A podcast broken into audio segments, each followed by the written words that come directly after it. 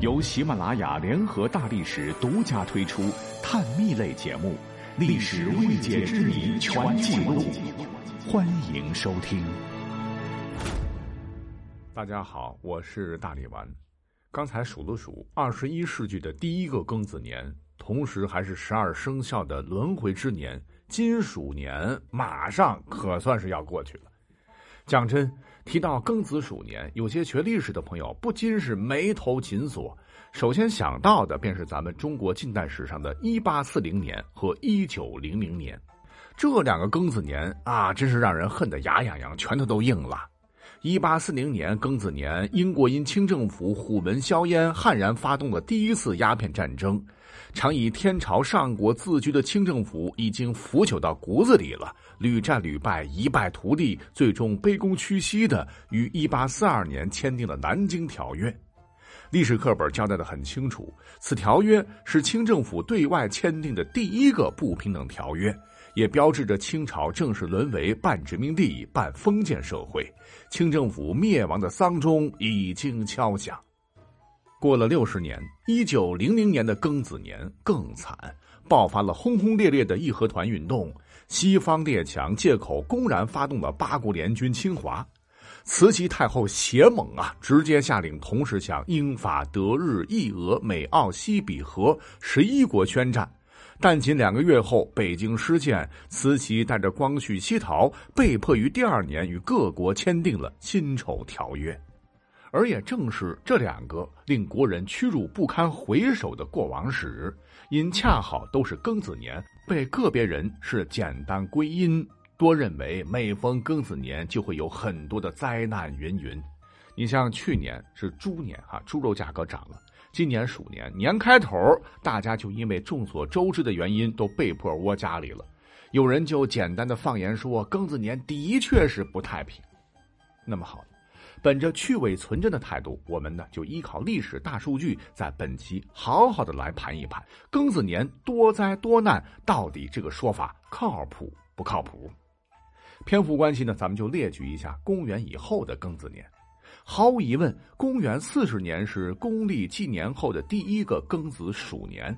按照如今有些人的看法，这一年必有惊天动地的大事发生。为此，我们把所能找到的资料都翻了个底儿朝天。别说这一年，还真的是非常非常的平淡无奇。因为此年呢，正好是东汉建武的十六年，就是王莽篡权导致的剧烈震荡已经结束了，战火硝烟散去，全国重新一统，这不算坏事吧？而又过了六十年，就是公元一百年，是公历纪年后的第二个庚子鼠年。当年在政治上，也就是日南、相邻，就是今天的广西桂县南等地反叛汉朝，但很快就被平定了。呃，这种小事儿的话，在整个历史长河中根本是不值一提。那么，到了公元一百六十年的庚子年，是公历闰年，共三百六十六天。汉桓帝统治下的东汉已经风雨飘摇，但还好帝国没有垮。哈，这一年呢，有三个被载入史册的人物咕咕坠地，分别是三国第一义士臧洪、武圣关羽，以及小说中后来被关羽所斩杀的河北名将颜良。而一年后，就是公元一百六十一年牛年，刘备才出生。再往后走，没啥，咱就跳过哈。往后拉到公元二百八十年，最大的事情呢，就是吴帝孙皓投降，吴王，三国终归晋。站在吴国立场上，当然不好了；但是站在历史进程的角度上，天下重归一统是最好的结局了。继续一家子一家子啊，省略，因为书上呢都芝麻绿豆的事儿。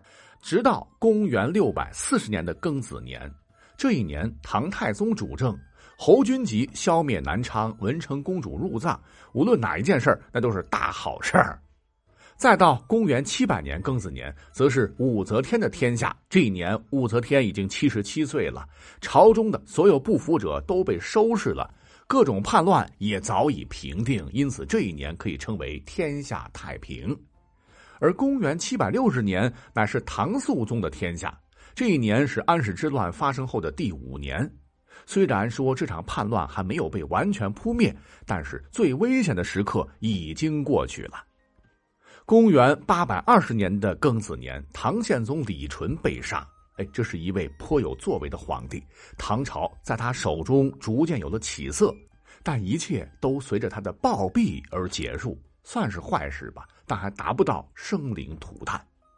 很快，公元九百四十年进入了五代十国，那这段历史一直是你方唱罢我登场，国家确实有点乱。那么到了公元一千年的庚子年，已经是北宋天下，当时的皇帝是宋真宗。